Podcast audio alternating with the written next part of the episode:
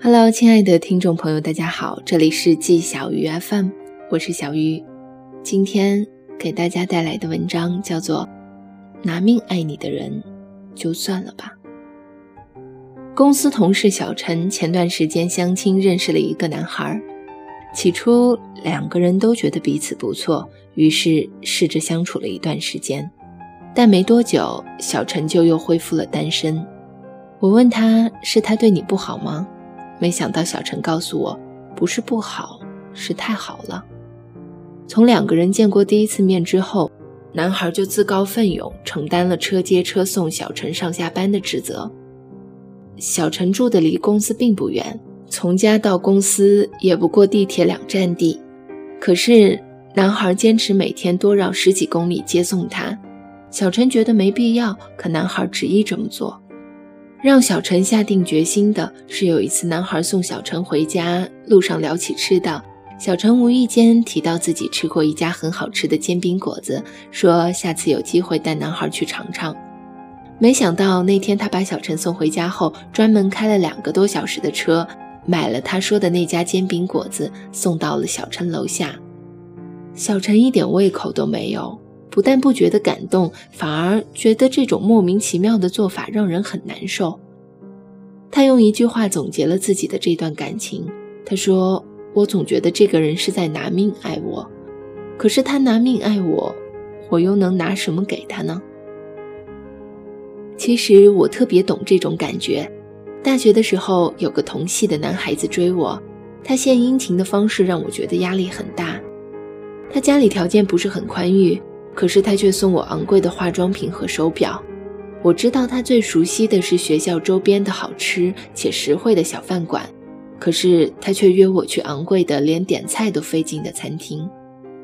其实当时如果他送给我的是一个简单但用心的礼物，如果他带我吃的是早晨普普通通的油条豆浆，那可能我不会刻意去远离这个男孩子，反而还会试着多了解他一点。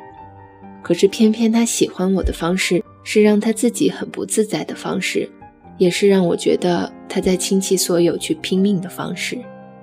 爱情对于我来说是快乐和轻松，那样拿命来换的爱，我觉得我要不起，所以只能远远离开。王尔德有一篇童话故事叫《夜莺与玫瑰》，故事里姑娘告诉青年，如果他肯送自己一朵红玫瑰，他就愿意陪他跳舞。可是要想得到玫瑰，必须用胸膛紧紧扎进荆棘之中，用鲜血酿成朵花。一只夜莺不忍心看到青年痛苦，便飞上枝头，把胸脯紧紧扎进荆棘，用血做成一朵鲜红色的玫瑰花送给青年。可是结局是，姑娘觉得玫瑰配不上自己，随手扔在了沟渠。故事里有一句话特别打动我，王尔德写。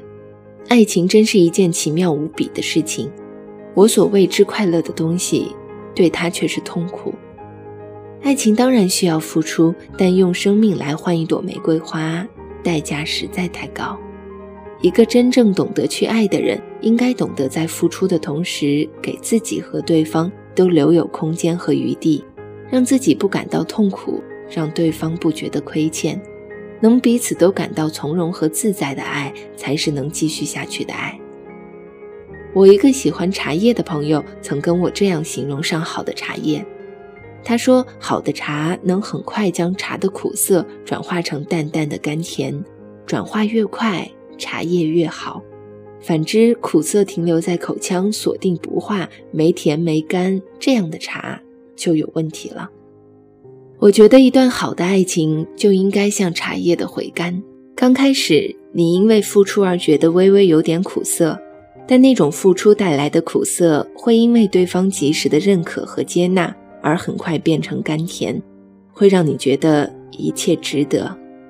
相反，如果你在一段感情里只能品尝到苦涩，而没能感受到那种任何爱情带来的温暖和放松，那这样的爱情一定是有问题的。无论是付出还是接受，对于我们每一个人来说，爱情都应该是能给我们带来快乐和满足的东西，不应该背负过多的压力，也不应该怀有太多的内疚。希望你是那一个爱得刚刚好的人，不因为付出而感到痛苦，也不会因为得到而觉得亏欠，彼此势均力敌，品味甘甜。嗯，恋爱关系不应该是谁依靠谁的关系，而更应该是一种势均力敌的感觉。像舒婷的《致橡树》里写的：“我必须是你近旁的一株木棉，作为树的形象和你站在一起。”我们分担寒潮、风雷、霹雳，我们共享雾霭、流岚、红泥。以上就是本期节目的全部内容。今天差点被风刮跑。这里是季小鱼 FM，我是小鱼。如果你喜欢我的节目呢，也欢迎关注我的新浪微博“小杨小汤圆”和我取得联系。年轻人，不要老熬夜，晚安。今天还是很想你的。